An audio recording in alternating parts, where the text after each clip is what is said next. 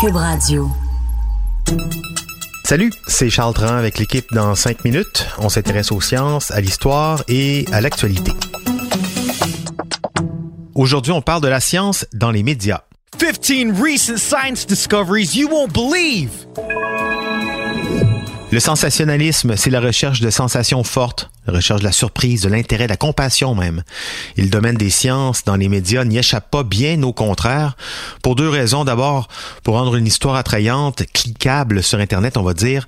Certains sont tentés de prendre des raccourcis du style voyage dans le temps bientôt possible, point d'interrogation, ou encore une percée médicale dans le traitement contre le cancer pour se rendre compte au troisième paragraphe que finalement, ça va prendre 20 ans de recherche pour savoir si c'est prometteur ou pas. Et puis, il y a les scientifiques qui eux-mêmes euh, savent aussi jouer le jeu pour faire parler d'eux et de leurs recherches parce qu'il faut les financer, ces recherches, attirer des investisseurs. Et c'est ça le problème. Un cas d'école s'est produit récemment avec la supposée découverte d'un cratère de météorite au Groenland. Qu'est-ce qui s'est passé? Qu'est-ce qui est vrai? Qu'est-ce qui l'est pas? Benjamin Bourque revient sur cet événement qui en était un, mais finalement pas celui qu'on pensait. In a remote area of northwest Greenland, an international team of scientists has made a stunning discovery. It's an impact crater le 14 novembre dernier, un groupe de chercheurs danois fait une annonce pour le moins retentissante dans la revue Science Advances. La découverte d'un très grand cratère de météorites au Groenland.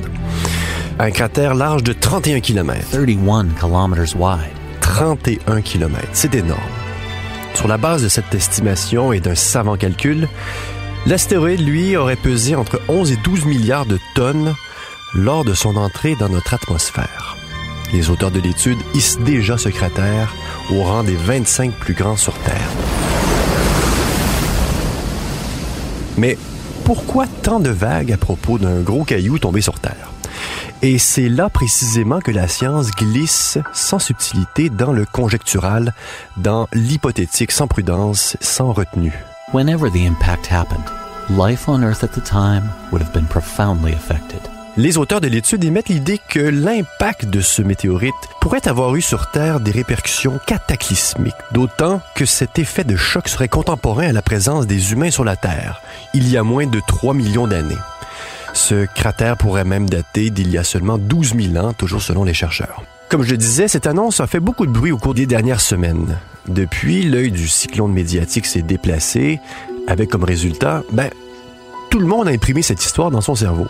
Parallèlement, l'algorithme de Google a fait son boulot. Quand on tape cratère et météorite, il y a tout un tas de références d'actualité scientifique qui s'affichent, des copier-coller plus ou moins des agences de presse, qui pour la plupart rapportent intégralement lire autour de cette annonce. Mais en marge de tout ce brouhaha, nos confrères de France Inter, dans l'émission La tête au carré, ont interviewé Ludovic Ferrière. Bonjour. Ludovic Ferrière, c'est un géologue et conservateur en chef de la prestigieuse collection de météorites du Muséum naturel de Vienne. Donc en fait, il pense avoir euh, découvert un cratère. Selon lui, leur conclusion serait basée sur des éléments, disons, discutables. Et basée sur des éléments euh, discutables. Mais avant de prendre la mesure de ce glissement sensationnaliste, essayons de comprendre comment se confirme la présence d'un cratère d'impact météoritique. Faut tout d'abord chercher par imagerie satellitaire des structures circulaires. Sachant que si vous commencez à faire ça sur euh, Google Earth, par exemple, vous allez trouver plein de choses circulaires. Il y a des volcans, il y a tout un tas de phénomènes géologiques qui permettent... Alors le seul moyen pour confirmer une découverte potentielle, ben, c'est d'aller sur place, sur le terrain, et de prendre des échantillons de roches caractéristiques qui peuvent prouver l'origine météoritique. Il faut ensuite ramener ces roches en laboratoire et avec l'aide d'un microscope tenter de trouver à l'intérieur du quartz choqué, c'est-à-dire des minuscules grains de quartz qui se forment au moment de l'impact, à cause notamment de la forte pression créée par le phénomène. Revenons au cas qui nous occupe. Lors de leur campagne géologique au sol, les chercheurs danois ont incontestablement trouvé des quartz choqués. Un peu, pas beaucoup. 10 grains de quartz choqué. 10 grains, donc faut vous imaginer des grains qui sont plus petits que des grains de sable, donc moins de... Dans 10 échantillons seulement et surtout hors de la zone du cratère elle-même, en périphérie.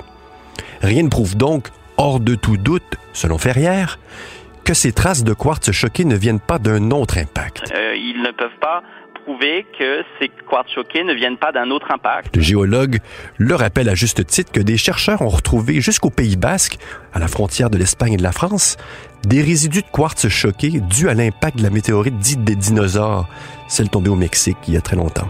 La prudence s'impose quand même. Des observations qui ne sont pas concluantes. Pour lever le bouclier d'objections déjà faites à toutes ces interprétations, ben, il va falloir aller sur place, effectuer des forages pour avoir accès aux sédiments du cratère lui-même.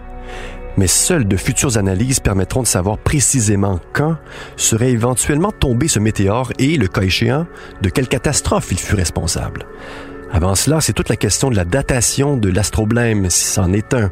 En approfondissant les fouilles, on y trouvera certainement des choses fascinantes sur la biosphère au quaternaire, sans nécessairement se laisser aller dans l'emballement médiatique de ces grands récits qui font le buzz.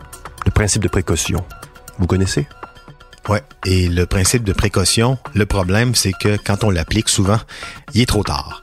Ça ressemble à une blague, hein, mais euh, pas tant que ça. Merci, Benjamin Bourque. C'était en cinq minutes.